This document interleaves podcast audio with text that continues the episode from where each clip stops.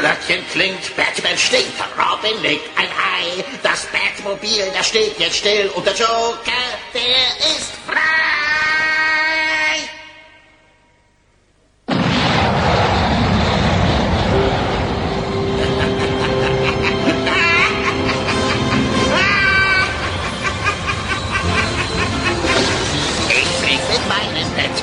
Dach, dass es nur kracht. Jetzt bin ich frei, was sagt ihr nun? Drum lache ich auch so viel. Das war doch mal ein schönes Ständchen von dem Joker, findet ihr nicht? Ja, wunderschön. 1A, 1A. Willkommen zur mittlerweile zweiten Special-Ausgabe der Splash-Page. Heute mit dem Thema Schnee und wir haben uns sogar einen Gast mit eingeladen, der sich bitte jetzt einmal vorstellen kann. Äh, ja, erstmal vielen Dank, dass ich dabei sein darf. Ähm, mein Name ist Patrick, äh, Patrick Tico oder auch bekannt als Full Metal Nerd. Und ich habe in letzter Zeit ziemlich viel Podcast-Projekte gemacht und äh, darüber haben wir uns ja auch kennengelernt. Auf der äh, Retro-Börse Genau. war das. Also unter anderem mache ich Break Trash Club, äh, das ist so eine Morning-Show, eine Horror-Podcast, Silent Will, beim, beim Spielwareninvestor mit dabei, eine Retro-Sendung, die namens Retro Bla, die über Twitch und ich mache einfach alles. So. und ich rede sehr viel Mist. Das tut mir Ja, jetzt schon du- leid. Du und Kai, ihr kennt euch ja auch noch nicht, von daher glaube ich, stellen wir uns einfach alle noch einmal genau vor, dann, dann klappt das besser mit dem Podcasten. Ah, das passt. Kai, fängst du an? Willst du anfangen? Nein, mach du. Ja, hi, ich bin Kai. Ich äh, mache den Blog Comic Newbie und diesen Podcast und das war's. Nicht so viele Projekte. Ja, ich glaube, ich glaube, Patrick ist von uns dreien der am produktiveste. Ja, mit Abstand.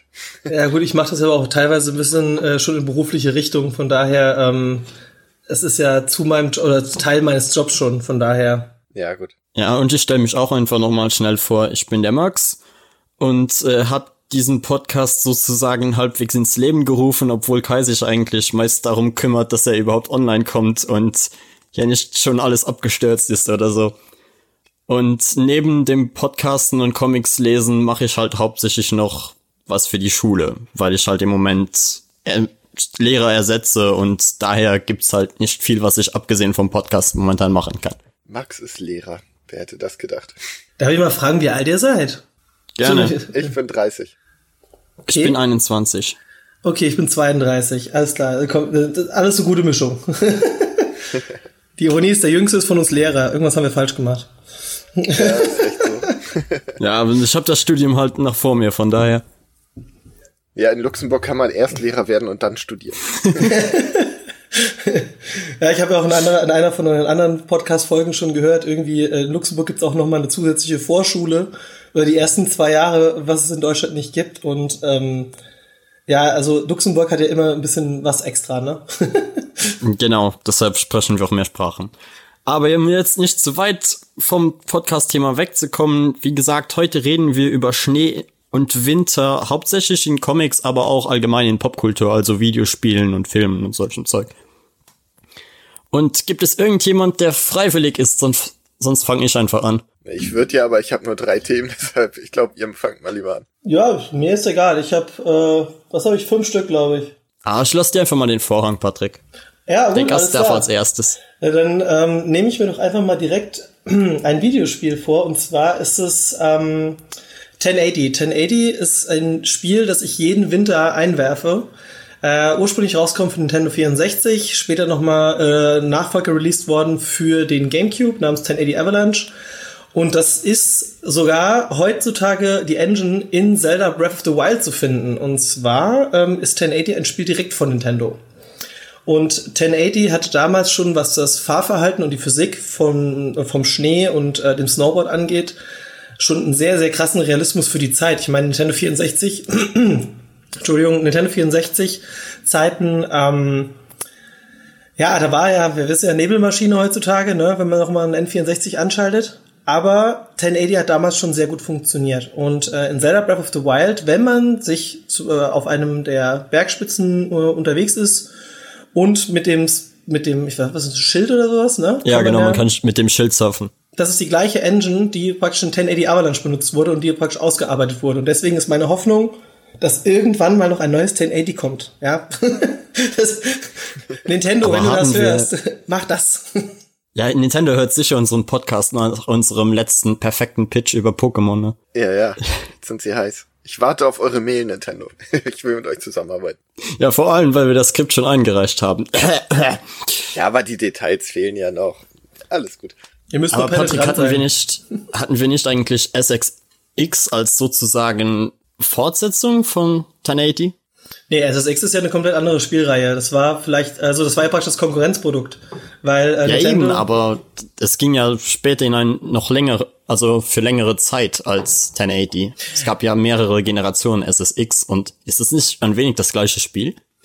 Ähm, jein. Also ich würde halt sagen, SSX war ja schon damals mehr so auf den Extremsport ausgerichtet und 1080 war eher auf Realismus getrimmt. Weil du hast ja praktisch bei äh, 1080 auch was das Geschwindigkeitslevel angeht, wirklich noch nah am Realismus, ja. Und ich würde SSX eher vergleichen mit so Spielen wie ähm, Tony Hawk's Underground, wo halt schon Ja, teilweise es war halt arcadiger, ne? Ja, auf jeden Fall. Was halt natürlich nicht schlecht ist, ich meine, das SSX, das vor, wann war das, vor vier Jahren noch mal rausgekommen ist, ne, das wo einfach nur SSX hieß, vier oder fünf Ich Jahre. glaube, das ist noch länger her. oh Gott, ich werde alt. Ähm, Wir werden ja. alle alt. Ja. PS3 war das. Krass, war das Ja, echt das war PS3? original. Ich dachte, es war PS4 gewesen. Oh Mann, Nein. Schei Scheiße. Alzheimer abhaken, Moment. ähm, ja, und inzwischen gibt's ja eine neue Generation in der Hinsicht. Ne? Es gibt jetzt ja dieses Steep, das kam ja vor zwei Jahren raus. Und das vereint ja so ein bisschen SSX und äh, 1080, würde ich schon fast sagen. Und das ist, ja, von, von also ich würde sagen, es ist ein schönes Best-of. Trotzdem möchte ich ein 1080 3. Nintendo 1080 3. Hast du Steep gespielt? Ähm, nicht so exzessiv wie mein Bruder. Mein Bruder ist da, ähm, also der hat das irgendwie auch irgendwie World Ranking gespielt, was weiß ich. Und ähm, mein Bruder ist halt vor der Crack drin. Also der hat das auch irgendwie innerhalb von ein paar Wochen alles halt so auf Maximum gehabt. Ich keine Ahnung, ich habe so intensiv habe ich nicht, ich habe es nochmal reingelegt. Ähm, und dann kam ja diese Erweiterung mit dem Beijing Package, ne, glaube ich. Ja. Und das hat er dann auch alles komplett gemacht innerhalb von ein paar Tagen. Und ähm, ja, also das ist schon, der ist da ein bisschen extremer manchmal. Ist das nicht so, dass man da nicht grinden kann? Ja, doch, genau. Das, deswegen habe ich ja gemeint, dass er das irgendwie äh, sehr, sehr exzessiv gespielt hat. Ähm, auch, ich glaube, das ist auch mit Leveln, kann das sein? Ich bin mir aber echt gerade nicht Nee, 100% sicher. Ich meinte so grinden auf Rails. Ja, ich hab, so. dachte auch gerade, dass das Kai wahrscheinlich das Grinden Ach wie so, beim okay, Skateboardfahren meint. Ja, aber das, hat- das hat, hat auch aber SSX und 1080 auch schon gehabt. Also das hast du ja, also gerade 1080 Avalanche hat das auf jeden Fall gehabt, da bin ich mir sicher. Ähm, SSX glaube ich doch auch, oder? SXX In SSX hatte kannst es. du, die haben, ja. Ja. die haben richtige Achterbahnen da aufgebaut. Genau. Aber ich meine gehört zu haben, dass es bei Steep nicht geht. Das kann ich ehrlich gesagt nicht sagen. So, so tief habe ich nicht gespielt. Ich habe das wirklich immer kurz reingelegt. Oh, ist ja ein schönes Spiel. Ah, da liegt 1080. Alles gleich spielt 1080. So, wenn, wenn man ein Spiel spielt und dadurch irgendwie Bock wieder auf ein anderes Spiel bekommt, dann macht das Spiel irgendwas falsch. Ja, Ja, ist einfach viel geklaut. Ich muss aber auch dazu sagen, ich vielleicht liegt es auch so ein bisschen äh, an meinem Alter. Ähm, ich bin sehr, sehr nostalgisch auch angehaucht, weil für mich war die Hochphase halt Super Nintendo und N64. Und ähm, ja, ich setze mich auch noch an Nintendo 64 und ich ziehe es durch, ein Spiel zu spielen, das ich nicht sehe. Ja, es ist mir egal. auch wenn ich nichts erkenne. Ja. Nee, ich, Aber das ist ähm, dann Teil der Magie, schätze ich, weil du könntest es ja auch auf dem Emulator spielen und dann wäre das Bild besser. Ja, ich habe jetzt zum Beispiel, ich hatte mir extra eine Xbox One gekauft gehabt wegen äh, Rare Replay, weil da ja einige N64-Klassiker nochmal neu aufgelegt wurden, ne? Conquest Bad Fur Day, Perfect Dark und ähm, Blast Corps etc. pp. Aber bevor wir jetzt zu weit wegkommen, ich will einfach, dass Nintendo hingeht und zumindest mal die ganzen N64 und GameCube-Klassiker in den eShop für die Switch bringt. Das wäre ja schon mal geil. Und dann hätte ich gerne meinen 1083 und dann bin ich zufrieden. So. Und noch einen Kaffee. Kaffee auch noch, ja genau. Mit, mit, mit, Also eins davon durchaus möglich, das andere wahrscheinlich nicht. okay, ich verzichte auf den Kaffee. Geil, wie siehst äh, mit dir mit SSX aus? Hast du die gleiche Leidenschaft dafür? Ja, ich habe SSX damals auf der ersten Xbox exzessiv gespielt, aber ich sag mal, so viel mit Snowboardfahren hatte das eigentlich irgendwann nicht mehr zu tun. Das war ein Feuerwerk von Tricks und lustigen Outfits und es war ein, Und eigentlich so wie Tony Hawk später. Hm? Und die Musik war immer mega geil. Ja. Ich liebe Ja, SSX-Musik. Weil die hatten ja sozusagen ihren eigenen Radiosender. Ja, das war auch so krass. haben Die, hatten, so einen geilen Style. Ja, die hatten ja auch so, also ich fand, dass SSX immer so das Wintergame von Tony Hawk's Pro Skater war. Also auch gerade was den Soundtrack angeht, ne? Also es hat ja schon sehr viele Parallelen Ja. gehabt.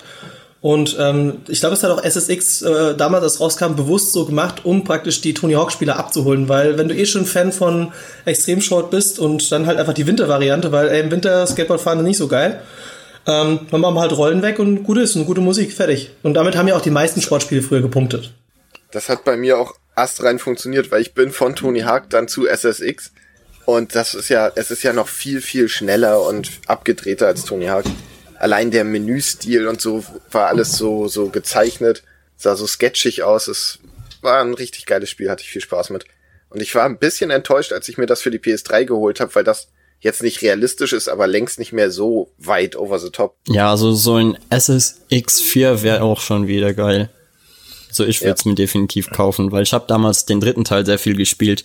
Und wie gesagt, ich liebe die Mucke in dem Spiel. Ich mag die Charaktere, die alle doch sich schon sehr stark durch das Character Design unterscheiden und ja auch ja, alle ein wenig ihre eigenen Persönlichkeiten hatten und so. Ja, Absolut. Also SSX war ein schönes Spiel. Ich muss aber auch dazu sagen, ich habe es nie so exzessiv gespielt, weil ich selbst hatte keine Playstation. Ich hatte damals wirklich den N64 und ähm, die Playstation 2 habe ich erst sehr, sehr, sehr spät bekommen. Xbox war damals für mich gar kein Thema, aber ich habe das ab und zu bei Freunden gespielt und da fand ich es halt auch schon mal ziemlich geil. Aber war dann trotzdem froh, wenn ich dann zu Hause an meinem 1080 saß, weil ich bin eher ein Fan von Realismus, wenn ich ganz ehrlich bin. Ja, wobei Tony Hawk's Underground 2 auch mein Lieblings-Tony Hawk ist und das ist ja auch komplett drüber. Also das ist so Ja. die, die, der Pendant zu den unrealistischen Spielen. Ich würde sagen, dann bleiben wir auch noch bei Spielen und reden direkt über ba Batman Arkham Origins. yo, Wer von euch hat Batman Arkham Origins gespielt? War das das mit, gute 20 war Minuten. das das mit, Death, war das das mit Deathstroke? Ja. Ähm, 25 Minuten. Das heißt, ich, ich bin der Einzige, der das durchgespielt hat. Yep. Ich habe nur Arkham Asylum gespielt und äh, den Zweier habe ich, Arkham City, ähm, den Zweier habe ich, glaube ich, keine Ahnung, so zwei, drei Stunden gespielt und das Arkham Asylum habe ich fast bis zum Bosskampf zu Joker gespielt. Und sonst, ja, keine Also ich Ich Zeit habe die gehabt. alle durchgespielt, nur Origins nicht. Das hat mich irgendwie, keine Ahnung. Irgendwas war damit, das hat sich nicht so angefühlt wie der Rest. Ja, das mal liegt daran, weil es von einem anderen entwickelt wurde damals. Ach echt? Ja, Das, war, das war nicht Rocksteady gewesen. Rocksteady hat die ersten zwei gemacht und dann ist das ja übergewandert und äh, ja. Es war irgendein Warner Studio. Wenn ich mich nicht irre, war es sogar Warner Montreal, aber ich leg da meine Hand nicht für ins Feuer. Aber auf jeden Fall, Batman Arkham Origins spielt für, also um Weihnachten. Weil jedes Batman Arkham Spiel hat ja immer so, ich glaube, es spielt ja immer entweder an einem Tag oder in 48 Stunden. Und ich glaube, ab, ich bin mir nicht sicher, ob es ab Arkham Origins war oder schon früher, dass jedes Spiel eigentlich um einen Feiertag spielt. Es war ja auch so, dass die klassischen Batman-Filme, ich meine, ähm, der, der zweite Teil von Tim Burton damals von 92 mit dem Pinguin, das ist ja eigentlich auch ein Weihnachtsfilm. Also es war ja schon immer so, dass Batman immer so auch von den, also in den Comics bin ich nicht so extrem drin wie ihr, das habe ich auch schon in eurem Podcast gehört. Aber wenn ich mich nicht irre, war es ja auch schon immer so, dass die Filme immer ein gewisses Zeitfenster eingenommen haben, abgesehen von den Nolan-Filmen, die explizit auf gewisse äh, Tage angespielt haben oder Festigkeiten. Genau, das hat irgendwas, äh, irgendwie verbindet sich das sehr gut mit Batman. In den Comics wird das auch sehr gerne gemacht. Ich glaube, das wird gerne gemacht, weil Feiertage der krasse Kontrast sind zu den meist sehr deprimierenden Psychogeschichten, die dann bei Batman an diesen Tagen passieren. Genau. Und Das macht alles noch düsterer, wenn es am Weihnachten passiert. ja, da hatte ich auch mal einen Reviewer gesehen, der über Batman Arkham Origins geredet hat und war so, diese Frau wurde nicht gerade komplett beschissen, nein, sie wurde an Weihnachten beschissen. ja, exakt. Das macht Also- halt alles viel schlimmer. Ich habe übrigens rausgefunden, das ist wirklich Warner Brothers Games Montreal. Da hat jemand ein sehr gutes Fachwissen, was äh, Spielentwicklung angeht. Vielen Dank. Was haben die noch gemacht? Äh, Ähm, nichts, glaube ich. Oder, also, Okay. danach waren sie auf jeden Fall tot. Superman könnte 2019 von Warner Brothers Games Montreal kommen. Ich weiß nicht, ob das so gut ist. Ich gehe noch ein wenig auf die Story ein von Batman Arkham Origins. Man spielt ja einen jüngeren Batman, was der Name ja eigentlich auch schon zu Teilen verrät. Und äh, wenn ich mich recht erinnere, war es im zweiten Jahr. Und deshalb sind zum Beispiel solche Freundschaften zwischen Gordon und Batman noch nicht wirklich gefestigt. Und auch die Relation zwischen Batman und seinem Butler ist noch teilweise eine andere, was ich eigentlich fand, dass die Story zumindest interessanter machte als die in Batman Arkham Knight. Das klingt auf jeden Fall schon mal interessant, weil ich meine, man hat ja sowieso schon den Einheitsbrei in vielen Videogames. Also ich sehe das eher aus der Videospielrichtung, weil die meisten Batman-Spiele basieren halt schon immer darauf, okay, man weiß, wer Alfred ist, man weiß, wer Commissioner Gordon ist. Äh, und dann geht es einfach nur darum, spielt das vor oder nachdem der Joker das erste Mal aufgetaucht ist. Und ähm, aus dieser, ich glaube, ich sollte, ich schreibe mal Origins auf meine To-Do-Liste. ja. Und man arbeitet dann sozusagen die, die ersten Helden, die Batman eben so trifft, äh, und Bösewichte ab. Wie du bereits gesagt hast, Patrick, war äh, Deathstroke drin. Es kam Deadshot vor. Der Joker war natürlich auch mit von der Partie, damals aber auch nicht von Mark Hamill synchronisiert, wo es damals einen riesigen Aufschrei gab. Aber ich fand das Spiel eigentlich ganz okay. Es war nicht so gut wie die anderen Rocksteady-Spiele, aber trotzdem, wenn man Batman mag, kann man das eigentlich empfehlen. Und jetzt für die Feiertage, wenn man sich, wenn man Bock auf Batman hat und sich in weihnachtliche Stimmung bringen will, dann wäre das eine Option. Klingt ganz gut. Etwas gorelastig, aber ganz gut. Was habt ihr denn noch so ja. auf der Agenda? Was habt ihr denn noch? Soll ich mal was vorstellen? Ah nee, ich habe schon SSX. Ich habe nur noch zwei Sachen. Patrick. Komm, äh, dann, äh, also das nächste, was ich vorstellen möchte, ist ein, ein Teil aus einem Spiel. Und zwar, ich habe dieses Jahr das erste Mal Journey durchgespielt für die PlayStation 4. Oh, ich auch. Und ich muss sagen, dass diese Endsequenz, also für die, die Journey nicht kennen, Journey ist ja praktisch, wie es der Name schon sagt, ein, eine Reise, die man praktisch vom Beginn in einer Wüste bis zu der Spitze eines Berges, was praktisch das Ziel ist, dass man permanent in der ganzen Zeit des Spiels sieht. Und man muss halt praktisch durch Rätsel lösen und, und durch äh, Berühren von Punkten erschafft man halt Brücken und man bekommt ohne dass Texte oder ähm, Sprache zutage kommt, Informationen, was eigentlich hier alles passiert ist. Und ich muss sagen, Journey hat mich komplett geflasht. Ich war wirklich Gänsehautmomente ohne Ende. Und dieser letzte Part, also ich meine, Spoiler sei natürlich hier gegeben. Äh, ich meine, das Spiel ist jetzt auch schon, keine Ahnung, sieben Jahre alt oder so. Hab ähm, Journey nie gespielt. Ähm, ist, auch, ist auch nicht schlimm. Kein story-relevanter Nee, ja, ich weiß, also, ist kein es Problem. Geht halt, es ist halt so, man geht halt am Ende äh, Richtung Bergspitze, läuft man halt durch sehr tiefen Schnee und ähm, die Bestie, die einen die ganze Zeit verfolgt hat, taucht halt auch wieder auf und man erstarrt irgendwann. Und dieser Prozess dahin ist so schön visuell dargestellt, weil du merkst halt einfach anhand, wie sie mit dem Bild gespielt haben, es wird halt praktisch immer eingeeister, also es fühlt sich so an, du hast ein leichtes Kälteempfinden in deinen Gedanken, weil es wird halt immer langsamer, du kommst immer weniger voran und ich habe bei mir selbst gemerkt, dass ich durchgedrückt habe und versucht habe, weiter zu laufen. Also ich habe wirklich den Controller-Stick nach rechts mehr gedrückt. Und einfach, weil ich dachte, das würde was bringen, ja, so, so dieser typische Effekt, ja, wie früher beim Pokéball länger auf A bleiben, damit das, das, das Pokéball nur Ball bleibt. Und ich, ich war so geflasht von diesem, von diesem Ende. Also nicht an sich das Ende, sondern dieser Part davor, weil gerade das mit dem Schnee, das hat mich schon, das fand ich schon sehr, sehr gut dargestellt. Und ich mag das, wenn Entwickler es schaffen oder Designer, ähm, mit wenigen Mitteln und der Umgebung so viel Emotion zu schaffen. In einem komplett Story, basierenden Spiel, das ohne Sprache und ohne Schrift auskommt. Ja, die Musik soll ja da auch, auch sehr stark sein. Ja, absolut. Ich finde das beeindruckend auch jetzt so im Nachhinein. Ich denke gerade über das Spiel nach und ich habe von der Story fast nichts mitbekommen, weil ich da relativ blind bin für so Hinweise und sowas. Aber ähm, alle Erinnerungen daran sind mit Emotionen verbunden und das, obwohl im Prinzip ja nichts in dem Sinne gesagt wird oder groß vorgeführt wird, sondern man ist halt einfach nur die Musik, das Bild und dieser wahnsinnige Flow, den das Spiel entwickelt erzeugen irgendwie Emotionen bei einem. Ja, also Journey ist für mich, ähm, äh, obwohl es nur zwei Stunden, ich glaube zwei Stunden kann man es durchspielen. Ähm, Journey ist einfach eine unglaublich schöne Erfahrung, die man auch gerade mit Leuten, die nichts mit Videospielen am Hut haben, ist das zum Beispiel ein Spiel, das man schön zeigen kann oder auch mal den Controller in die Hand drücken kann, um zu sagen, hier guck mal, es gibt nicht nur äh, Shooter oder es gibt nicht nur äh, brutal, etc., Horror, was auch immer, sondern das ist einfach eine, du spielst ein, ein, ein Geschichtsbuch, ja, du spielst eine Kindergeschichte. Und das ist was, also das ist zum Beispiel was, was ich irgendwann mal meiner Nichte definitiv äh, zeigen werde, wenn sie dementsprechend das schon versteht, weil ich glaube, dieses Spiel da kann man auch sehr viel schön reininterpretieren und äh, klare Empfehlung an der Stelle, auch für die Weihnachtszeit, weil es wie gesagt ein kurzer One-Shot ist. Journey kostet wenig Geld, gibt's auf PlayStation 4, ich glaube auch PS3 auch, ne? Und ähm, klare Empfehlung an der Stelle. Ja, definitiv. Ja, Gerade wenn man Kinder hat. bei Journey war es halt bei mir, ich habe das irgendwie viel zu spät mitbekommen und dann so viel drüber gesehen, dass ich irgendwie kein Interesse mehr daran hatte, es selbst zu spielen. Würdet ihr auch jetzt noch sagen, selbst wenn man schon teilweise weiß, um was es geht und alles, dass man es trotzdem noch spielen soll? Ja, Definitiv. Auf jeden Fall. Also ich werde auch Journey noch ein paar Mal durchspielen, weil diese Erfahrungen, ich glaube, jedes Mal komplett anders sind, weil es geht in dem Moment nicht um das Spiel, es geht um das Erlebnis. Es geht um die Bilder, weil du musst dir halt vorstellen, du jede Sequenz, die du erlebst, ähm, siehst du ja bei jedem Mal durchspielen aus einem ganz anderen Blickwinkel, weil du ja ganz andere Punkte in den Fokus ziehst. Ähm, was mir das spontan einfällt, es gibt so eine Sandrutsche, die du runterrutscht und du siehst praktisch im Hintergrund den Sonnenuntergang.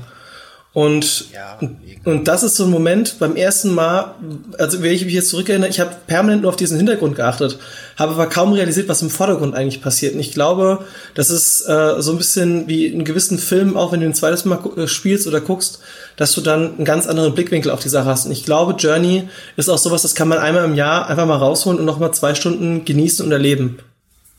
Vor allem, wie du schon sagtest, es geht da ja, also Journey ist ja wirklich mehr ein, ein Erlebnis als eine Geschichte an sich. Also, ich glaube, selbst wenn du schon genau weißt, was passiert, ist es völlig egal, weil der Moment halt da zählt. So Absolut. wie wenn du Achterbahn fährst, dann weißt du ja auch schon genau, was passieren wird, aber es macht halt einfach Spaß. So. Und es Aber ist Kai, du kennst mich, ich, ich hab was gegen Spaß. Ja, stimmt. Das heißt, selbst für einen innerlich Toten würdest du noch sagen, es macht Sinn, Journey zu spielen. Ja, vielleicht weckt es was in dir. Nee, ernsthaft, also Journey ist so sowas, wenn man praktisch damit fertig ist, das ist dann so, keine Ahnung, wie das Ende von der Klassenfahrt, ja. Man kommt, man denkt sich so, oh, irgendwie ist das jetzt gerade schade, dass ich die Leute nicht mehr sehen werde, ja. Also äh, Journey hat schon sehr starke Emotionen in mir aufgerufen und ich muss sagen, ich, also das ist eines der wenigen Spiele, das ich jedem empfehle, auch wenn er keine Ahnung von Videospielen hat. Gerade das Ende, wie du schon sagtest, das nimmt einen so mit. Also ich war da auch so, so drin in dem Moment, dass ich alles versucht habe, dass es jetzt bitte noch ein Stückchen weitergeht. Krass, ne? Das war bei mir nämlich genauso. Mit, wie gesagt, Ja. mit dem Controller durchdrücken. Ich habe gedacht gehabt, es, das darf jetzt nicht, weil, weil du denkst halt, okay, du scheiterst. Ja, Und ähm, ja, also ich, also ich, ich würde schon fast sagen, es ist eine, eine ähnliche Spielerfahrung wie Shadow of the Colossus, aber auf eine andere Art und Weise, weil bei Shadow of the Colossus ist ja auch so, dass man am Anfang denkt, ja okay, man, man legt diese Titanen, aber im Endeffekt geht's ja da um was ganz anderes. Und Ja, ich hab Shadow habe ich auch gespielt. und bei Shadow of the Colossus ist es ja auch so, wenn man das das erste Mal durchspielt und von Titan zu Titan oder von, von Koloss zu Koloss, merkt man eigentlich, wie, dass, dass das ja gar keine bösen Wesen sind, ja. Und man fühlt sich, also ich habe mich persönlich bei jedem Koloss, den ich erlegt habe, immer schlechter gefühlt. Ja, das macht das Spiel ja bis auch mit Absicht. fucking Pferd, da war ich einfach froh, dass es tot ist. Hey! da, ich dachte, ich wäre der, der innerlich tot ist, aber okay. Ey, das Teil hat mich tagelang so abgefuckt. Ich habe am Ende habe ich Freudenschreie ausgestoßen, als das Ding lag. Ich war so traurig. äh, das Mistvieh.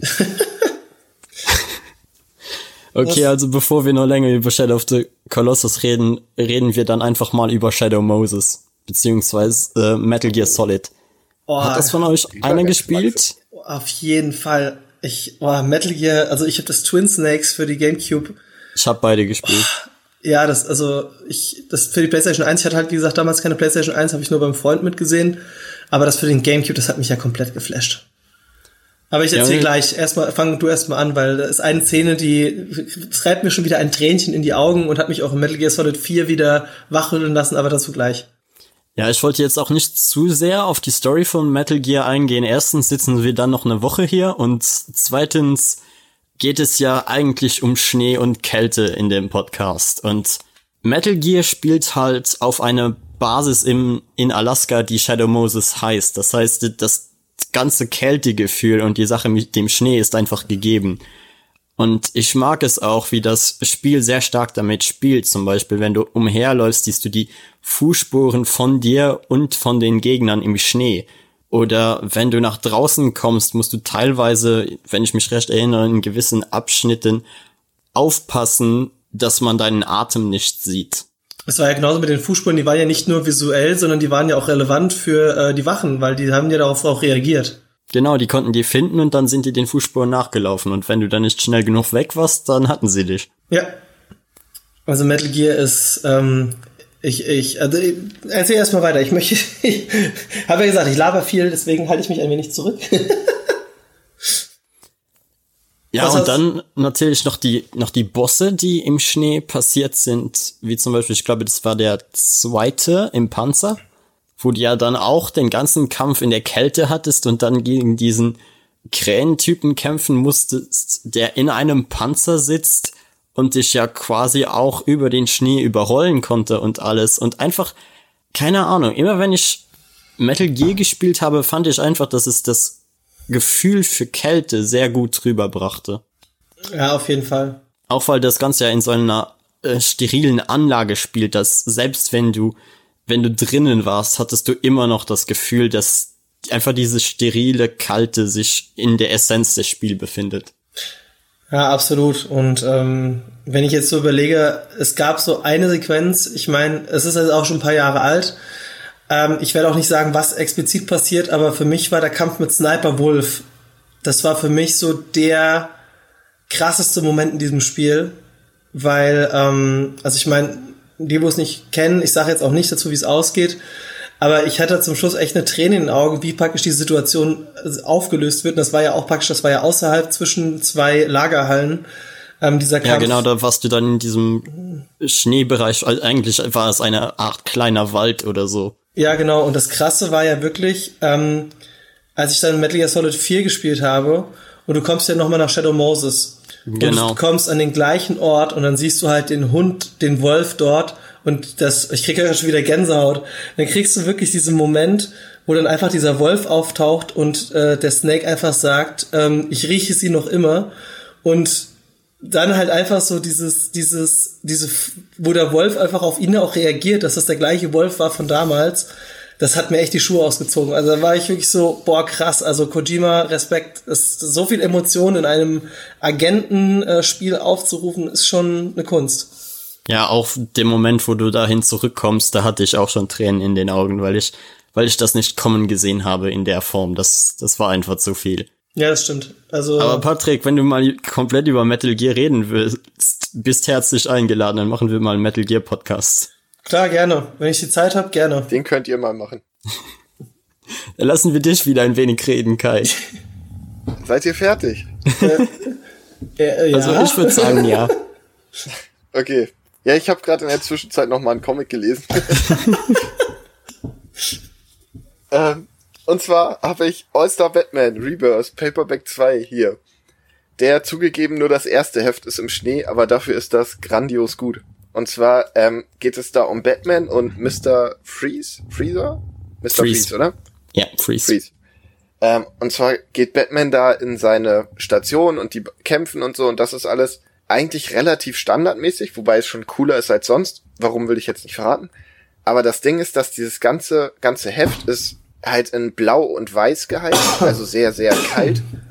Und die Geschichte wird halt nicht in, in Sprechblasen erzählt oder in Gedankenboxen oder so, sondern es ist wie, wie aus einem Buch. Der Text steht quasi immer an den passenden Stellen, aber es ist quasi ein fortlaufender Text, den du auch so auf einer Seite haben könntest, der wahrscheinlich auch so funktionieren würde. Und das gibt dem Ganzen einen ganz, ganz eigenen Flair. Ich weiß nicht, Max, hast du das gelesen? Äh, nein, ich habe nur All-Star Batman und Robin gelesen. Lies den mal. Der ist wirklich gut. Vor allem der zweite Paperback hat, also der wechselt am Anfang so, erstmal ist es bei Mr. Freeze, dann geht's in die Wüste und dann geht's in einen Dschungel, wo Batman Nightwing mit einem Flamingo verprügelt. Und Das klingt nicht, fantastisch. er schlägt ihm nicht mit einem Plastikflamingo, mit einem echten lebenden Flamingo, den er an den Bein packt, schlägt er ihm volle Wucht in die Fresse. Das muss ich sehen. Ja, allein dafür lohnt sich der Paperback. Aber der ist auch sonst ganz gut. Aber Ähm. das ist wirklich, wirklich coole Geschichte. Dann würde ich auch sagen, können wir direkt bei Mr. Freeze bleiben und bei Kältekräften, weil Kältekräfte sind ja eigentlich in der Popkultur mega populär und werden sehr, sehr oft eingesetzt. Und sind sehr oft sehr lame. Außer, Ja, na ja. Äh, hey, ja, es kommt immer drauf an. Also ich, ähm, da fallen mir direkt zwei Leute ein. Ähm, einmal Sub-Zero von Mortal Kombat und ähm, ähm, hier Prinzessin Elsa von Disney, weil das war die erste Prinzessin, die einfach keinen Typen gebraucht hat. Äh, es ist halt einfach so, die konnte sich selbst wehren, Alter, die kann Eiskolosse erschaffen. Wie krass ist das bitte? Okay, ich wollte Frozen sowieso reinschreiben, mehr oder weniger als Scherz. Aber wollen wir über Frozen reden? Können wir gern machen. Also ich habe es nicht gesehen, von daher. Was? Ja. Max, ernsthaft. Du bist echt edgy Teenager, ne? Du bist jetzt über 20, du darfst wieder Disney-Filme gucken. Also die stimmt, meisten habe ich auch gesehen, aber so wenn was sofort mega durch die Decke geht, schreckt's mich halt einfach ab. So, solltest du bist so trotzdem. Also es ist, äh, also gerade, ich freue mich auch extrem. Beim Januar kommt der Kingdom Hearts 3 und da ist- gibt's hier die Frozen-Welt. Alter, da habe ich Jo. so Bock drauf. Vor allem, weil es halt einfach, das ist halt die erste Prinzessin, die wirklich mal einfach Badass ist. Ne? Die sagt sich so, ey, brauch keinen Typen, ich baue mir ein Schloss. ich mache mir einen Eisgolem davor, dann habe ich noch einen kleinen Schneemann, der reden kann. Okay, geil, warum nicht? Vor allem auch ohne das jetzt für dich zu spoilen, Max, aber das Ende ist halt auch so ein richtiger Tritt in die Eier für die Disney-Tradition. Ja, Das fand ich richtig gut. Absolut. Und ähm, wie gesagt, ich finde es halt schön, dass also dass sie dass sie mal einen komplett neuen Weg eingeschlagen haben, was halt auch die dass das Power Level angeht, weil bis auf, spontan wird mir jetzt nur Mulan noch einfallen, aber die meisten weiblichen Disney Charaktere waren einfach schwach und äh, Ja. das hast du halt in dem Fall halt nicht und die ist halt wirklich krass unterwegs. Also ich meine, da gibt's ja auch ganz viele Meme-Bilder oder Fanarts, wo du dann zum Beispiel siehst, wie äh, Sub-Zero und Elsa in der Bahn nebeneinander sitzen und sich gegenseitig Eiswürfel ins Glas schießen. Ja, das ist halt geil, ja. Aber äh, wir sind voll vom Thema abgekommen. Wir wollten irgendwie über Charaktere reden. Eigentlich die, wollten äh, wir über Mr. Freeze reden, aber dann haltet ihr halt euren Dialog über Frozen. Also ich sagte auch nicht nein, passt Okay, gut ins Thema, von daher. Noch eine Sache zu Frozen. Ich find's geil, dass sie wieder richtig gute Lieder hatten. Das hat mir bei Disney lange gefehlt. Ich find's cool. Ist kitschig und so, aber ich mochte es. Ich mag's auch. Wetten König der Löwen ist besser. Ja, aber das ist ja auch nicht zu vergleichen. Ja, das ist, keine Ahnung, du vergleichst damit ein Auto mit einem Motorboot. Das sind zwei verschiedene Transportmittel. Also zurück zu Mr. Freeze. Ja. Habt ihr mehr über den Charakter, also kennt ihr mehr über den Charakter oder war das bei dir so der einzige Comic, Kai, den du mit Mr. Freeze gelesen hast? Das war der einzige. Also kann sein, dass der mal irgendwo als Randcharakter dabei war, aber so wirklich prominent war er nur da. Erinnerst du dich nicht äh, mehr an die New 52, als er da aufgetaucht ist? Im New äh, 52 auf? ja, während des Eulenangriffs. Ja? Ja, der hatte da inzwischen, Ach, doch, klar. Ja, stimmt. weil das fand ich Der eigentlich ist ja sogar wichtig für die Story. Genau, das fand ich nämlich damals eigentlich sehr interessant, weil sie den Charakter eigentlich verändert haben. Weil Mr. Freeze ist ja eigentlich nur böse, weil seine Frau an einer tödlichen Krankheit erkrankt ist und eigentlich nach einer Heilung sucht und damit sie nicht sterben musste, hat er sie sozusagen eingefroren. Und Ja, aber so langsam ist er ja auch ein bisschen komisch geworden. Genau, er ist halt auch mit Stück für Stück wahnsinnig geworden, was glaube ich auch zu Teilen an Batman lag. Ja. Weil keine Ahnung, wenn Batman halt auftaucht und dich verprügelt, glaube ich, hilft das nicht gerade deiner Psyche. Nein, definitiv nicht. Und Mr. Freeze war vor allem während den 90ern eigentlich ein sehr beliebter Charakter, weil er hat vor allem in der Batman Animated Series sogar seinen eigenen Film bekommen. Das fand ich auch die, die beste Darstellung. Also ich persönlich habe äh, Berührungspunkte mit Mr. Freeze vor allem. Ja, ich weiß, der Film ist schlecht, aber ähm, das war Batman Forever, ne, wo Schwarzenegger den gespielt hat. Oh nee. Der war schon ziemlich scheiße. ähm, aber ähm, ich muss halt sagen, ähm, in der Animated Series, also Anfang von den 90ern, da hatte ich sogar eine Actionfigur von und das war wirklich, also den fand ich eigentlich von der Darstellung her sehr, sehr geil. Der war, wie du es schon gesagt hast, eigentlich recht häufig zu sehen. Die Figur hatte ich auch. Mit diesem geilen Pack auf dem Rücken, wo du Wasser reinmachen konntest, ne? Genau. Geil. Die Werbung so oft gesehen und meine Mutter so lange genervt, bis ich die bekommen habe. Und ich denke mir gerade so, ich war da noch nicht mal geboren. Wahrscheinlich. nicht. Ihr könnt euch auch umnennen jetzt, äh, Two and a Half Men.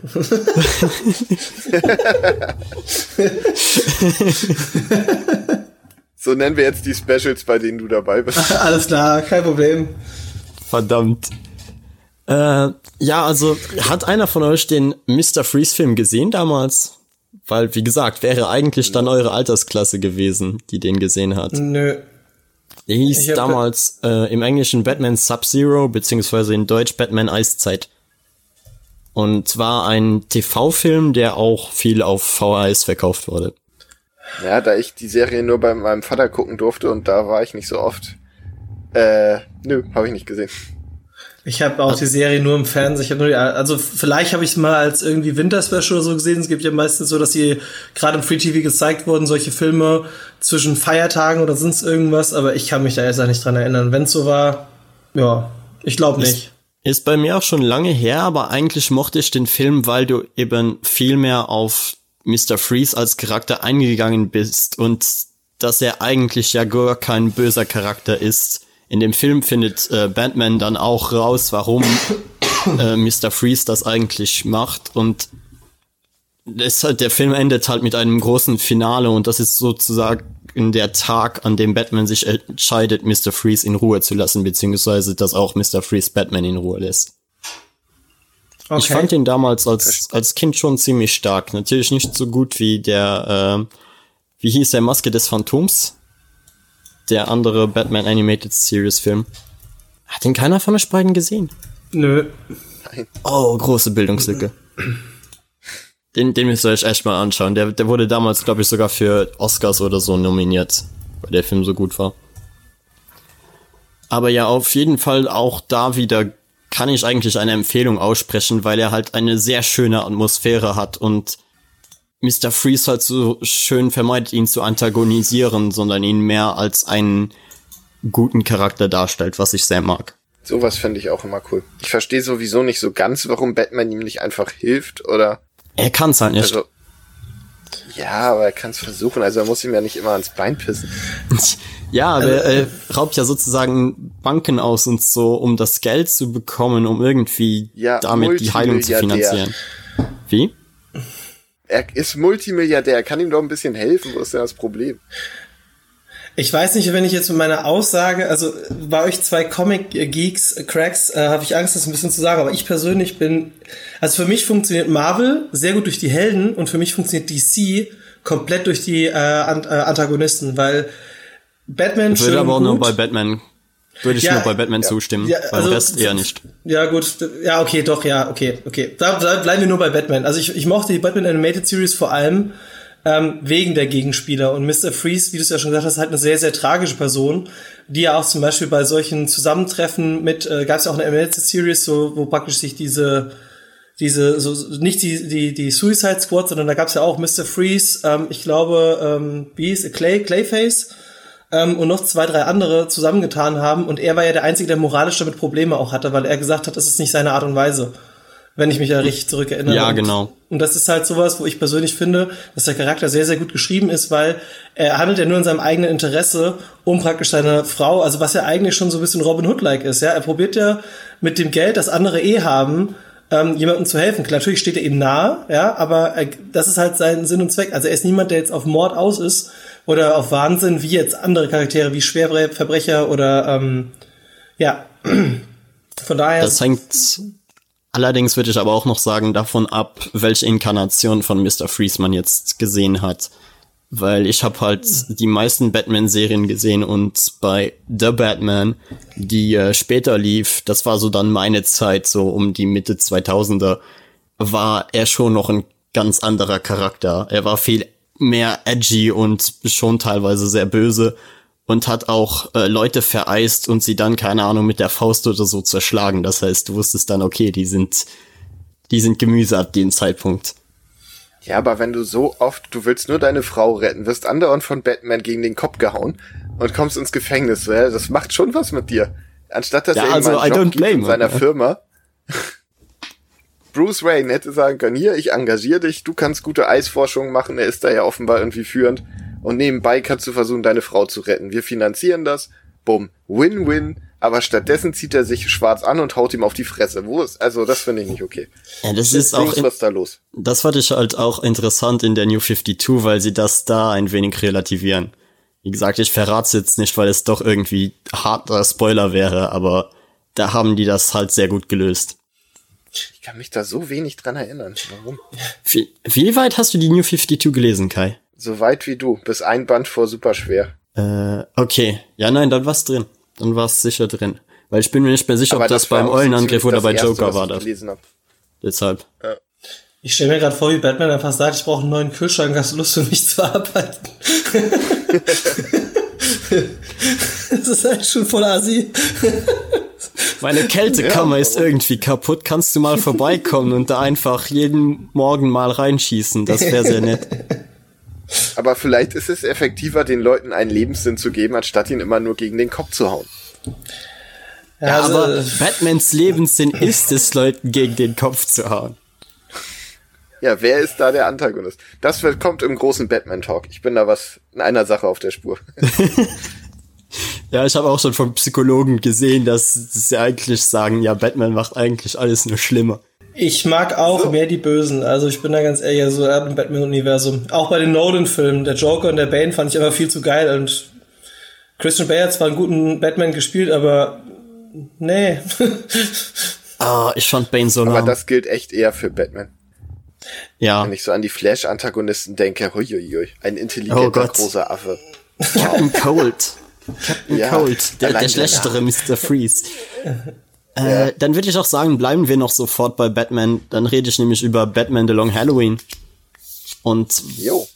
The Long Halloween ist ein sehr interessanter Comic, weil er, wie der Name eigentlich schon verrät, eigentlich zu, also an Halloween spielt, beziehungsweise da anfängt. Und es wird halt The Long Halloween genannt, weil der Film an Halloween anfängt und an Halloween endet. Und das ganze Jahr über eigentlich ein kompletter Horror für Gotham und all die Charaktere, die darin leben ist. Okay. Könnte ja schon Und- fast äh, hier aus der Feder von Tim Burton mit Night, Night Before Christmas kommen, ne? So ein bisschen Ja, dieses. Mix, Max, äh, diesen Mix von ähm, Weihnachten und Halloween. Es ist auch gut möglich, dass äh, das sogar noch danach kam. Weil, wenn ich mich nicht, also wenn ich mich recht erinnere, ist Batman The Long Halloween Ende der 90er geschrieben worden. Und vor allem der Teil mit Weihnachten ist eben sehr cool, weil Joker sich ein Flugzeug, so ein richtig altes roter Baron-Style-Flugzeug besorgt und damit, glaube ich, die, äh, die Stadt vergasen will oder so. Okay. Und Den Joker Batman, muss man lieben.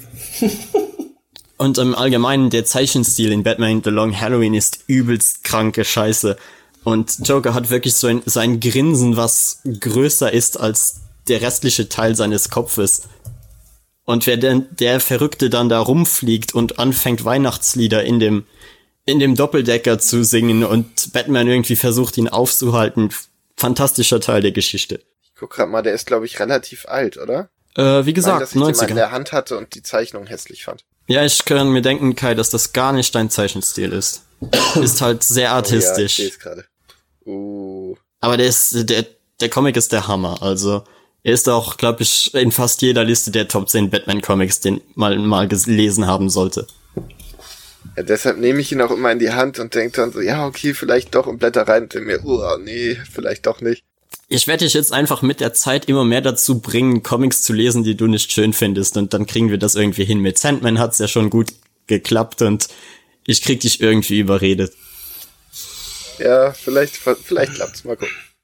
Patrick, Okay. du hast nichts dazu zu sagen? Ich gucke mir da die Bilder an davon. Also das, das, das ist extrem überzeichnete Grinsen. Ähm, ja, okay. Der Joker ist halt, ja. Ähm, ich habe da halt gar keinen Bezugpunkt zu. Also äh, den einzigen, wo ich jetzt hier, ich habe gerade so hier eine Toy Collection gefunden zu The Long Halloween und äh, typische Charaktere halt Two Face, Mad Hatter und äh, Catwoman und halt der Joker im Weihnachtsoutfit. Das sind jetzt so die, ja. Also ich habe wie gesagt gar keine Bezugspunkte dazu. Aber klingt interessant. Das, was ihn vielleicht auch noch interessant machen könnte, ist, dass Batman The Long Halloween auch sehr auf diese ganze Mafia-Getue eingeht, was ja eigentlich zumindest heutige Batman-Comics überhaupt nicht mehr machen. Irgendwie, dass, dass da ständig Kriminalität herrscht und die Mafia in Gotham ja eigentlich eine riesige Rolle spielt, das ist praktisch heute tot. Ja, aber ich glaube, das liegt daran, dass du Batman inzwischen gegen Superman hast kämpfen lassen und dann kannst du ihn nicht mehr gegen einen normalen Mafioso kämpfen lassen. Das Kann kickt, sein, ich, aber-. Ich find's halt schade, weil man vor allem mit Mafia ja eigentlich immer sehr interessante Charaktere zeichnen kann. Und die jetzt einfach komplett wegzulassen und nur noch auf die Superheldenschiene zu gehen, finde ich etwas schade. Ja, vor allem, weil das ja eigentlich eher Batmans Level ist jetzt so mal rein logisch. Ja, wenn man jetzt mal von seinem Kämpfer Intellekt ist. absieht, ja. Ich habe jetzt hier noch was dazu gefunden und zwar die vierte Staffel von Gotham adaptiert einige Elemente von der Long Halloween Storyline. Oh, dann müsste ich da mal reinschauen, weil ich mag Gotham eigentlich nicht so sehr. Ich habe auch nach der zweiten Staffel aufgehört, aber ich äh, muss sagen, also anscheinend ist die vierte Staffel basiert größtenteils auf dieser Long Halloween Storyline. Hm, werd ich Ich vielleicht habe dann genau mal, eine Folge gesehen. Ich habe die erste Staffel geschaut und war da schon so, okay, das ist nicht meins, das ist was anderes als das, was ich mir davon erwartet hatte. Aber hey. Ich muss aber auch sagen, die Serie fängt, glaube ich, erst mit der zweiten Staffel richtig an, weil für mich zum Beispiel ist eine Kernfigur eigentlich der Pinguin. Weil es die Transformation vom Pinguin, der ja am Anfang der ersten Staffel ja gar keine Relevanz hat oder kaum Relevanz hat. Ja, Und- bei mir war das Problem, ich will jetzt, jetzt nicht zu lange auf die Serie eingehen, aber bei mir war das Problem, dass der Pitch für die Serie eigentlich war, dass du all die Charaktere siehst, solange sie noch nicht böse sind. Und was sie eigentlich machen ist, dass sie sogar, sogar der Joker kommt ja mittlerweile in der Serie vor. Und ich denke mir so, das war nicht das, wo wie ihr diese Serie verkauft hattet. Ich dachte mir gerade, okay, es wird interessant, diese Charaktere im Guten zu sehen. Und das machen sie dann meist so für drei, vier Folgen und dann steuern sie schon auf den Wahnsinn zu. Das heißt, also ich glaube, die einzige Figur, die da wirklich sehr lange äh, auf dieser neutralen Seite bleibt, ist der Riddler, ne? Also ich glaube, der Riddler Ja, ist sogar der, sogar der wird schon Ja? als komplett gestört und wahnsinnig in der ersten Staffel dargestellt. Natürlich arbeitet er da noch für die Polizei, aber du merkst auch sofort schon, okay, das wird der Riddler. Und das war auch so eine Sache, wo sie eigentlich sagten, okay, wir wollen das nicht zu überdeutlich machen, sondern mehr so, du, du spekulierst darüber, wer die Bösen später werden und es Ich ist eigentlich Aber komplett das mit dem beim Holzhammer. ersten Auftritt klar. Ich Ja, mochte eben. die Catwoman. Ich fand die Catwoman von dem Mädel ist richtig gut gespielt. Also das, Ja, das stimmt. sehr positiv. Ich finde halt dumm, dass sie dem Joker einen Background geben und eine Entstehungsgeschichte und ich finde, damit verliert der wahnsinnig viel von seiner Bedrohlichkeit. Vor allem, er hat ja eigentlich eine Origin-Story, die bei weitem besser ist. Die kam doch irgendwie jetzt erst in den letzten zwei Jahren raus, ne? Wo man so wirklich diese, also ich bin nicht so extrem in dem Comic-Ding drin. Ich habe aber halt einen Geschäftspartner, die haben einen Comicladen. Und ähm, da ist es so, dass die, ähm, da war vor einem Jahr oder so, kann das sein, wo halt wirklich die Ursprungsgeschichte noch der Name vom Joker rausgekommen ist, ne? Äh, eigentlich war die schon mal drin in dem Alan Moore Comic. Kai, hilf Okay. mir, wie war der Name? Killing Joe? Ja, genau. Da ist die drin. Da, das ist, glaube ich, die, die als anerkannte gilt. Aber Genau. es gibt aktuell drei Joker. Ja, aber lass uns nicht jetzt das Fass aufmachen, bitte. Es gibt ja auch sieben Das hat, Robins glaube ich, oder so. niemand verstanden. Ja. Der große Batman-Talk. Ja, der kommt. Irgendwann. Ähm, Patrick, stellst Ja. du da noch was vor? Ähm, auch nochmal ein Ausschnitt aus dem Spiel. Und zwar, ähm, was ja eigentlich auch schon basierend auf einem Comic ist. Und zwar Telltales The Walking Dead Season 2. Ähm, zur Hintergrundgeschichte. Walking Dead ist ja, glaube ich, den meisten Leuten ein Begriff, durch, vor allem durch die TV-Serie, was ja aber ursprünglich basierend war auf der Comicreihe. Ja, Und, hatten wir auch ähm, schon mal, glaube ich, im Podcast beredet, wenn ich Ja. mich recht erinnere. Und Ja. die Telltale-Spiele sind ja praktisch ein Spin-off, was die Storyline angeht und teilweise kommen ja Charaktere von der Hauptstory in den Telltale-Spielen vor.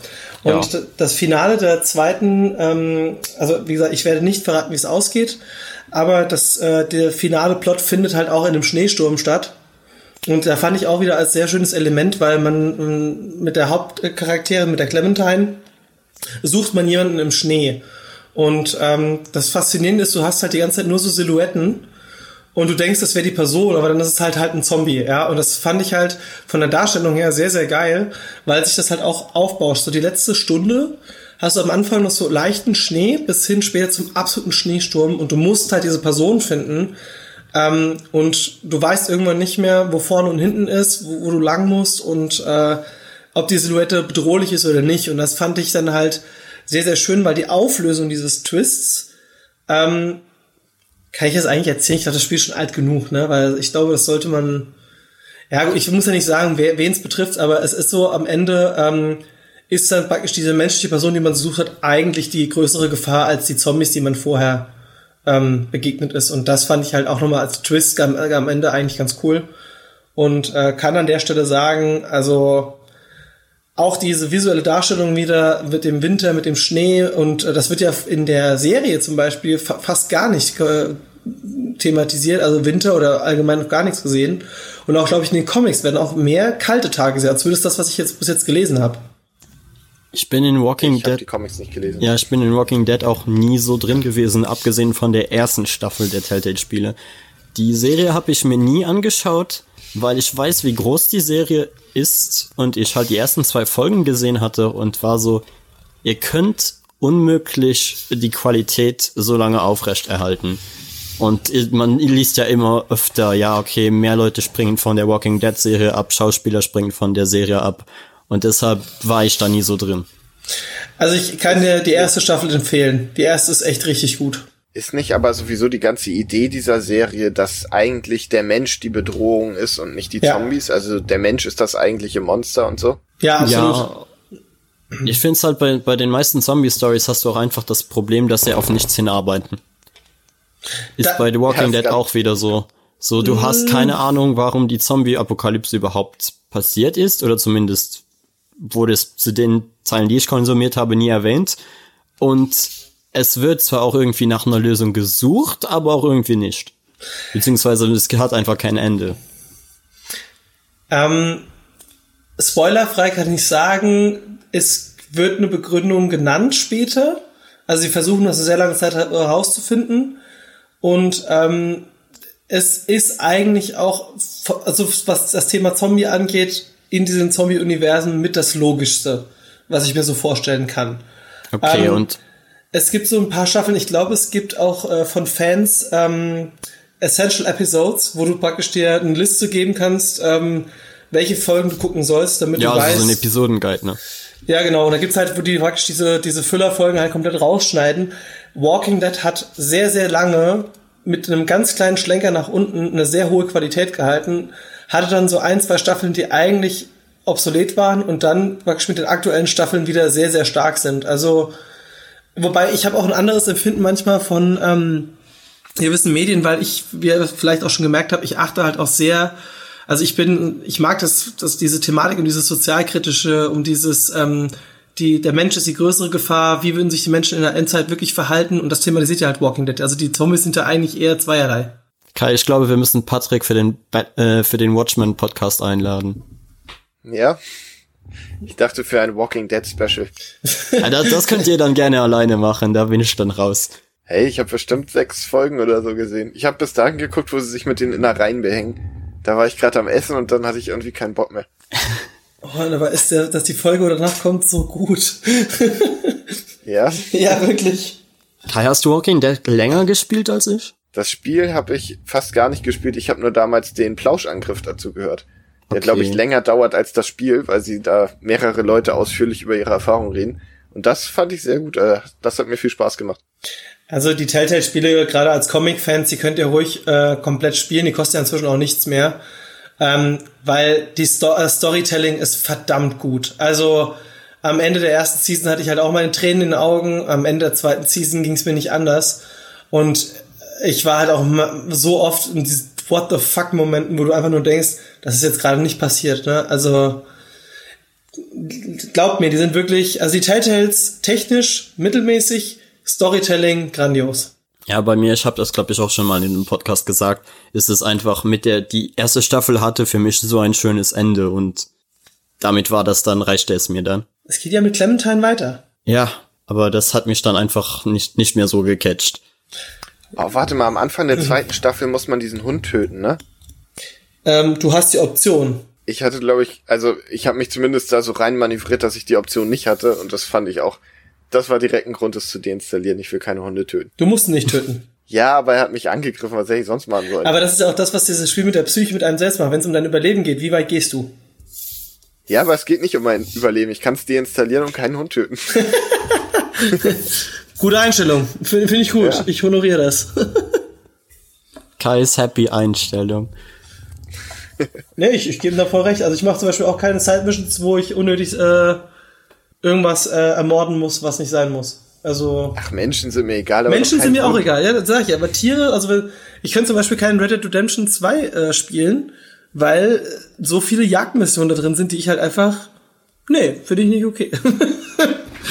Das ist komischerweise bei mir gar nicht so. Rehe und so geht auch, aber ich finde, einen Hund töten, keine Ahnung. Nee, kann ich nicht. Ich glaube, Katze das- noch weniger, aber nein. Ich glaube, das ist eine, das ist eine Diskussion, äh, die man monatelang führen kann. Ja, deshalb weiter zum nächsten Thema. Ja. Wer will? Ha- ja, mir, also ich, ich habe noch eins, aber äh, Ich hätte ihr auch noch mal. eins und ich glaube, Kai hat auch noch eins. Ja, Von perfekt. daher, mach du mal, Kai. Du hast lange nicht mehr geredet. Okay. Ähm, ich habe den Comic Happy dabei. Zudem, ich glaube, letztes, nee, dieses Jahr eine Netflix-Serie rausgekommen ist. Hat die einer von euch gesehen? Ach, wirklich? Ich, warum sagst du mir sowas nicht? Das ist das mit dem, mit dem, mit dem äh, Einhorn, ne, wo das sich einbildet. Genau, genau, genau. Äh, ist auf meiner Watchlist. Also, Ich erzähl mal, worum es im Comic geht und dann habt ihr bestimmt Bock, die Serie zumindest zu gucken. Und zwar äh, geht es um Nick Sachs, der ein Ex-Polizist ist, der wegen, ich glaube, Korruption war's, ähm, entlassen wurde. Seine Frau hat ihn verlassen und er ist eigentlich nur noch am Saufen, Drogen nehmen und arbeitet jetzt als Auftragskiller. Und das Ganze spielt an Weihnachten, deshalb passt es hier rein. Er hat eines Abends ähm, wird er mehr oder weniger erschossen, beziehungsweise hat einen Herzstillstand, meine ich. Und als er aufwacht, sieht er ein kleines fliegendes blaues Einhorn. Ähm, das ihm sagt, er muss ein kleines Mädchen retten. Und ab da, ja, er glaubt es halt erstmal nicht. Er trifft eine Menge sehr skurrile Charaktere. Die Mafia ist hinter ihm her, will ihn unbedingt töten. Und das Einhorn ist halt der imaginäre Freund von einem entführten Mädchen, das von einem fiesen, ja so, ich, ja, er sieht halt aus wie der Weihnachtsmann und es schwingt die ganze Zeit so ein Vergewaltigungsvibe mit. Oh Gott. Ja. es ist ein Heftig. unfassbar düsterer Comic. Der geht damit los, dass, warte, ich mache ihn mal eben auf. Es schneit wie Sau und du siehst, wie ein Typ in einem Kakerlakenkostüm, der an einem Hammer, so ein Zimmermannshammer, hinten einen Joint reingeklemmt hat, den raucht, während eine Prostituierte ihm einen bläst und er holt gerade aus und will ihr den Schädel einschlagen, als er von der Seite erschossen wird. fett. Ja. Also das Ding ist super kompromisslos, mega blutig, brutal, ist von Grant Morrison geschrieben. Ja, das erklärt einiges. Ja, und das ist super, super abgefuckte Scheiße, die aber einfach Spaß macht. Also es ist extrem kompromisslos. Dieser Nick Sachs wird den ganzen Comic nur gefickt. Und im, äh, in der Serie glaube ich sogar wortwörtlich. es ist Oh. Ich habe mir schon auf meine Watchlist geschrieben, also äh, auf die Next To-Dos. Die Serie ist sogar, die ist so surreal, nur das Ende ist da ein bisschen anders, aber das kann man sich definitiv mal geben. Vor allem den Comic sollte man sich mal gegeben haben. Äh, Kai, weißt du, wie lange Ja. die Serie dauert? Also wie viele Episoden die hat? Oh, nee, keine Ahnung, aber die ist nicht so lang. Ich glaube, Okay. keine Ahnung, zwölf Episoden oder so. Ja, den Comic, ich Aber- hab da ja auch mal reingeschaut. Also du hast mir ja schon mal gesagt, dass das so deine, deine Hauptidee für dieses äh, Special gewesen ist. Und ich fand die, die Zeichnungen und alles, das sah schon ziemlich cool aus damals. In der Ähm. Serie passieren halt auch viele Sachen, die im Comic nicht sind. Also es ist ein Paperback, der gibt nicht so viel her, wie die Serie dann letztendlich hat. Genau, ich finde das dann auch immer interessant, so zu vergleichen, was dann in der Serie gemacht wurde und was Morrison im Comic geschrieben hat. Deshalb würde ich aber Ähm, ernsthaft erst den Comic lesen, weil sonst wisst ihr aus dem Comic schon zu viel. Und andersrum, ihr könnt euch lieber in der Serie überraschen lassen, was als Bonus drin ist. Und wie gesagt, das Ende ist sowieso anders. Also es Das sind heißt, acht jetzt- Episoden mit je 40 Minuten. Okay, Ach, ja, das geht. Das heißt, Kai eher den, ich habe jetzt nicht ganz äh, mitbekommen, eher den Comic lesen oder erst später den Comic lesen? Erst den Comic lesen. Okay, ja, dann Weil hätte ich halt sowieso auch so gemacht. Und du, Patrick, wirst du dir den dann anschauen in den nächsten Ja, ja. Tagen? Ja, weil, ja, weil, keine Ahnung, klingt ja dann eigentlich auch so zu empfehlen, diese Serie um die Feiertage dann mal sich anzuschauen. Wenn man Es halt gibt, nichts, nicht. es, es gibt nichts Besseres, als wenn Nutten äh, kurz davor im Kopf äh, so eingeschlagen zu bekommen, bevor dann ein anderer denjenigen erschießt. Ja, es das hätte so nur noch. Koks gefehlt. es, Ja. hätte, es hätte nur noch der andere Schnee gefehlt und dann wäre es perfekt gewesen. Ja. Ah, es gibt auch so viel Kokain und Drogen in diesem Comic und in der Serie. Ich habe auch wirklich nicht verstanden, warum die im, ich glaube im, im Frühjahr ist sie rausgekommen. Das hat für mich keinen Sinn gemacht. Ja, Das ist echt was, was um die Weihnachtszeit hätte rauskommen müssen. ja, keine Ahnung, im äh, Januar ist es ja auch noch immer scheißkalt, von daher. Nee, nee, das kam, als es schon warm war draußen. Ich habe das, glaube ich, in Shorts geguckt. Gremlins kam doch auch im Sommer damals. Das ist ein Weihnachtsfilm. Gremlins kam im Juni. Das ist Ja, also super wack. Naja, Soll ich dann mal weitermachen? ja gerne. Ja. Dann hätte ich noch was äh, anderes zur Batman Animated Series, nämlich äh, die zweite Episode. Also das variiert zwar immer ein wenig, weil zum Teil haben äh, Sender das anders ausgestrahlt, aber ich glaube, die die korrekte der korrekten Episodenangabe wäre es die zweite Folge, nämlich äh, Jokers Weihnachten, Habe ich beziehungsweise mir vorhin noch angeguckt. Weihnachten mit dem Joker, glaube ich, hieß sie. Hast du Ja. es noch gemacht, Kai? Habe ich noch gemacht. Ah, ich bin so stolz auf dich. ne, die Folge ist der Hammer. Ja, erzähl du erstmal. Also es fängt mal damit an, dass sie in Arkham Asylum äh, Weihnachten feiern und Weihnachtslieder singen. Und dann fängt der Joker an, seine eigenen Lines dazu zu erfinden, äh, steigt auf den Weihnachtsbaum, der unten eine Rakete befestigt hat und fliegt dann mit dem Weihnachtsbaum aus Arkham raus. Und so beginnt die Folge. Und äh, das schon allein, finde ich, macht sie zu einer der besten der Serie. Ja, das Lied ist auch ein ganz schöner Ohrwurm. Du wirst, du wirst es einfach nicht los. Hast du es auf Deutsch geschaut? Ja. Ach, die, die, die, die Reime sind fantastisch. Aber ihr werdet es eh kennen, weil ich schneid's hier vorne in den Podcast rein. Es ist, es gibt einfach einen ugly äh, Christmas Sweater dazu, zu dieser Folge. okay. Ist einfach der Hammer. Und dann muss natürlich Batman den Joker wieder einfangen an Weihnachten, was dann natürlich sowieso schon ziemlich scheiße ist. Und äh, Batman und Robin versuchen ihn dann einzufangen und wenn ich mich noch recht erinnere, es ist äh, auch schon eine Zeit her, dass ich sie gesehen habe, fangen sie irgendwann an, gegen riesige ähm, Holzsoldaten zu kämpfen, ne? Yep. Und Ah, ich erinnere mich. Die habe ich gesehen damals im Fernsehen. Ich sehe gerade die Bilder vor mir, auch mit den Spielzeugen, äh, diese, Genau. diese Joker-Spielzeuge, mit dem Jack in the Box und den Flugzeugen und ja, krass. oh Gott, Hammerfolge.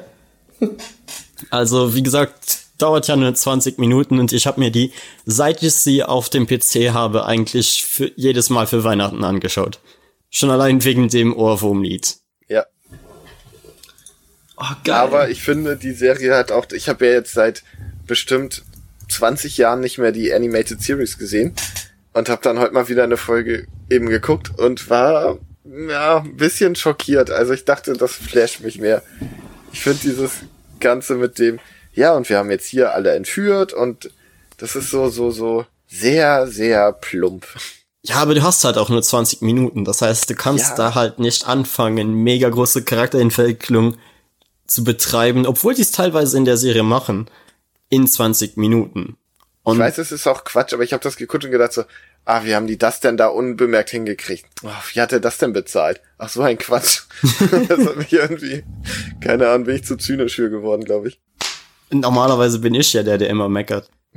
Aber das heißt von dir nur eine halb, halbe Empfehlung oder wie, Kai? Also den Anfang definitiv angucken, der ist sehr, sehr geil und macht Spaß, aber wenn dann die eigentliche Geschichte losgeht, auch dieses Ganze, äh, am Anfang ist es ja so, dass äh, Batman gerne Pause machen möchte, äh, nicht Pause machen möchte und Robin die ganze Zeit sagt, nein, es ist Weihnachten. Genau. keiner ist böse, lass uns doch einfach zu Hause sein und ist das Leben nicht schön gucken. Und Batman sagt, nein, die Straße ist voller Kriminalität und dann will er andauernd Verbrechen verhindern, die aber gar keine sind, wo einfach nur Leute nett sind, weil halt fucking Weihnachten ist.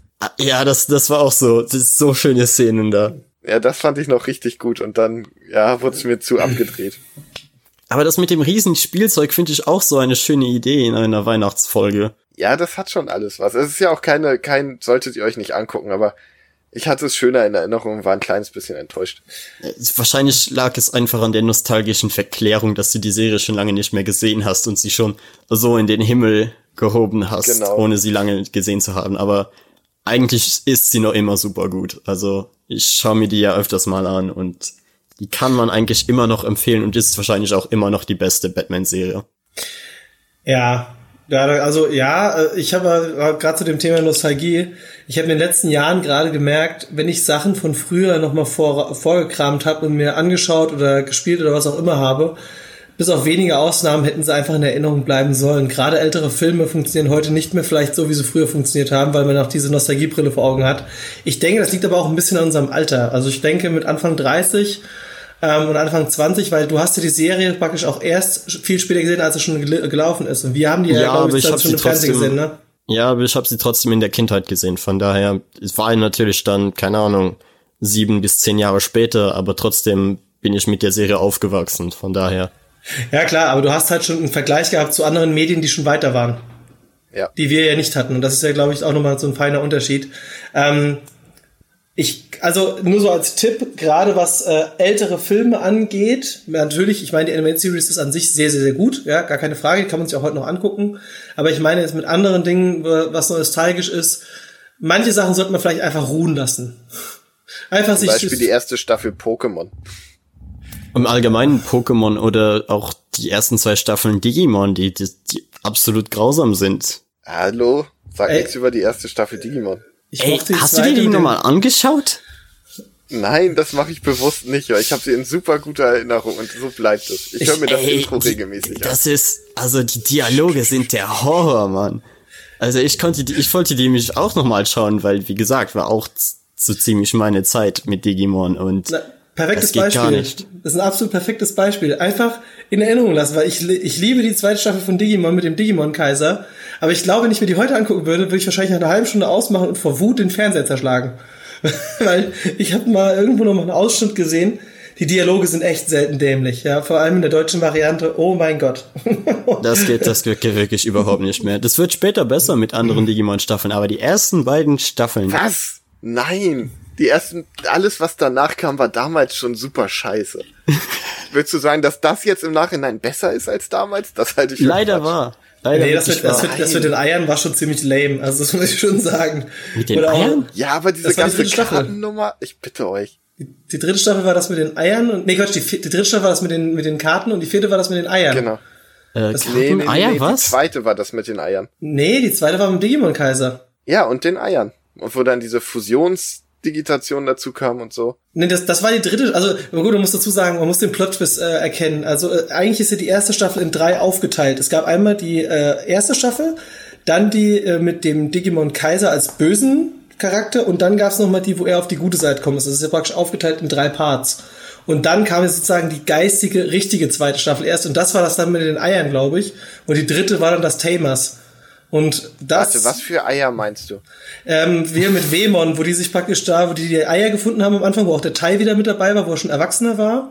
Und die haben dann praktisch mit anhand dieser Eier irgendwie äh, Kräfte bekommen mit diesen Armbändern oder was das war, wo es alles auch schon so eher in diese Digitalrichtung gegangen ist. Aber das war doch die zweite mit dem Digimon-Kaiser, oder nicht? Sicher? Ja, also ich äh, kenne mich jetzt auch nicht mega gut mit Digimon aus, aber soweit ich weiß, war das äh, originale Digimon, also Digimon Adventure hatte zwei Staffeln und dann kam Tamers und dann Frontier. Ja, Und ab dann wurde Frontier es war ja scheiße. die Oberkacke. Nein, Frontier ist gar nicht so Frontier hat schlecht. ein, das, da gibt's einen Schmetterling in Strapsen. Ich bitte dich. Watchlist. Digimon Tam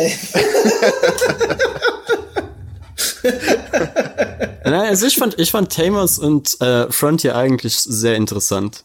Und wie Krass. gesagt, sie haben das zumindest mit den Dialogen haben sie da gefixt, mehr oder weniger. Ist immer noch Kinderdialoge, aber nicht mehr, nicht mehr so mega dumm.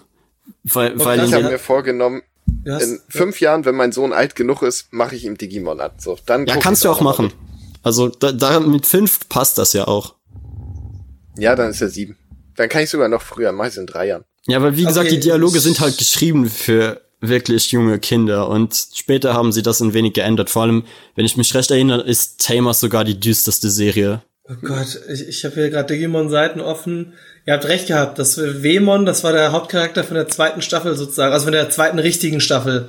Ähm, sprich Staffel Genau. 3. Das war dieses blaue Ding, wo sich dann irgendwann, diese Eier waren ja diese verschiedenen Digitationsvarianten, ne? Da gab's ja einmal hier irgendwie mit Feuerfaust und was weiß denn ich, also so eine beschissene Scheiße.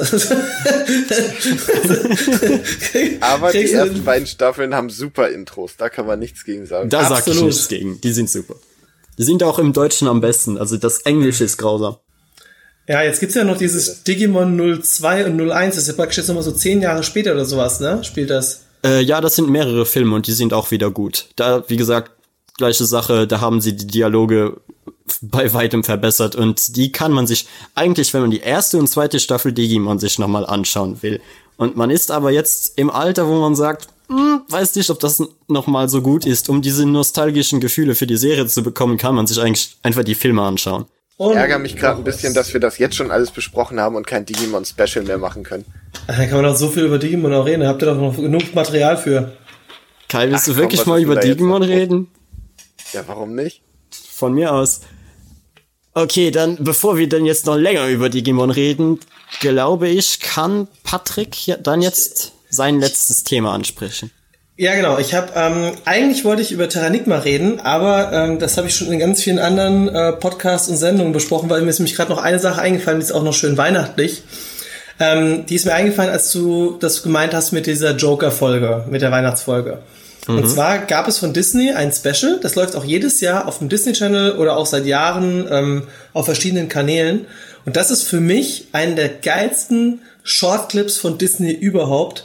Das ist Disneys Christmas Classic mit Donald Duck und Chip und Chap mit der Episode, ich glaube auf Englisch heißt sie Toy Tinkers. Da geht es darum, dass der Chip und Chap bei dem äh, Donald an Weihnachten sozusagen oder kurz vor Weihnachten reingehen, um die Nüsse zu klauen. Und irgendwann bekriegen die sich quasi mit den Spielzeugen, die im Raum sind. Ja, das heißt, dann irgendwann werden, werden dann so, so Holzsoldaten losgeschickt, ähm, dann mit kleinen Panzern, wo dann praktisch so, so ein Stöpselverschluss drauf ist, wo sie sich gegenseitig abschießen. Ähm, die, Oh, das kenne ich. Ey, das Ja, ist, sag mir auch was, aber es ist Ey. so lange her, dass. ey, das ist, glaube ich, auch auf Liegen die in YouTube. einem Spielzeugflugzeug noch? Ja, genau, genau, genau. Oder, Das Bild hatte ich gerade direkt im Kopf. Ey, das ist, das ist so geil. Das gucke ich jedes Jahr, entweder so ein, zwei Tage vor Weihnachten oder an Weihnachten. Der Clip geht sieben Minuten, ist auf YouTube drauf. Ähm, ich glaube, die deutsche Version gibt es auch auf äh, YouTube. Es ist einfach, Falls nicht, ich werde sie finden. hey, ernsthaft, das ist wirklich so schön, weil einfach Chip und Chap ähm, einfach, also er will einfach nur der Donald seinen schönen Weihnachten haben, ja, und dann gehen sie irgendwann hin und irgendwann bekriegen die sich, die haben dann so zwei Mauern aufgebaut und beschießen sich mit Spielzeugen. Das ist so surreal und so geil, also wirklich. Das sind auch solche ähm, Disney-Weihnachtsspecial, die, glaube ich, auch jedes Jahr oder zumindest sehr, sehr lange Zeit immer auf Super RTL waren, oder? Ja, genau, genau. Und jetzt laufen die auf dem Disney Channel. Ähm, da gibt's noch mehrere, da gibt's glaube ich noch ein Special mit äh, Goofy, dann noch eins mit Mickey. Ich, Ja, ich glaube, ich habe sicher schon ein paar davon gesehen. Aber wie Ey. gesagt, sehr, sehr lange her. Also mindestens zwölf Jahre oder so. Also für alle, die das hier hören und auch für euch zwei, ähm, Toy Tinkers, Disney's Christmas Classic mit Donald Duck und Chip und Chap. 7 Minuten 21 Sekunden, absolute Empfehlung, ganz viel Liebe dafür. Eine wirklich sehr schöne Weihnachts- und Wintererfahrung und äh, ganz viel Liebe und Herz dabei. Ich glaube, das wäre der perfekte Moment, um aufzuhören, oder? Ja, Ich, weil ich glaube, schöner Fall. wird's nicht mehr. Von daher, Ja, ähm, ähm, bevor ihr Schlusswort macht, möchte ich mich einfach nochmal bedanken. Es hat echt viel Spaß gemacht. ja, ich wollte mich auch bedanken bei dir, dass du Zeit hattest, Patrick. Also bist sehr gerne herzlich mal wieder eingeladen. Wie gesagt, wenn das, wenn das thematisch passt und äh, zeitlich passt, gerne. Also, ne, hat wirklich viel Spaß gemacht und äh, ich sage an dieser Stelle einfach schon mal Tschüss und bin jetzt ruhig. Nächstes Mal laden wir ihn ein fürs Thema Sonne. So, dann glaube ich, machen wir jetzt noch mal schnell alles, wo man uns so findet und so, beziehungsweise den Podcast habt ihr wahrscheinlich gefunden, der ist immer auf allen Podcatchers erhältlich. Außer Kai hat's irgendwann mal wieder verkackt, dann wird's komplizierter. Und auf iTunes und Spotify, da sind wir immer safe zu finden. Auch wäre es sehr nett, wenn ihr uns auf äh, Instagram folgen könntet, weil das hilft uns sehr, sehr viel, um auch ernster genommen zu werden. Desto größer die Follower da sind, desto einfacher ist es, andere Projekte zu realisieren oder Leute zu finden, die mit uns arbeiten wollen. Und ich glaube, Patrick, du kannst auch noch mal nennen, wo du zu finden bist. Ähm, ja gut, dann sage ich ja doch noch was. äh, ja, also einmal äh, unter dem Synonym Full Metal Nerd auf Instagram. Ähm, das ist sozusagen das sozusagen mein mein Nickname ähm, und die wichtigen Projekte im Moment äh, sind vor allem der Break Trash Club, unsere Morning Show, die momentan auch ein paar Gewinnspiele hat. Ähm, hört da mal rein. Und wir haben auch einen kleinen Adventskalender. Und ansonsten, wenn ihr mich mal live sehen wollt, wir machen einmal im Monat über den Channel Retro Bla. Ähm, also wie bla, ne, bla bla. Ähm, ein, ein, ein Live-Talk, wo wir auch immer mal Gäste haben. Und abschließend, äh, das letzte, was ich noch sagen möchte, ist der für die Leute, die sich ein bisschen mit alternativen ähm, ja, wie man mit äh, Spielsachen Geld verdienen kann. Ja, die kommerzielle Sache muss jetzt auch noch zum Schluss sein. Äh, der Spielwareninvestor Podcast, da könnt ihr gerne auch noch mal rein äh, hören. Da bin ich auch mit dabei. Ähm, ja, das war's. Ich hatte zwar noch ein paar mehr, aber es reicht jetzt. oh Gott. Dann wünschen wir euch schöne Festtage und ein wunderbares Weihnachten und dann sagen wir ciao. Tschüss. Tschüss. Bye.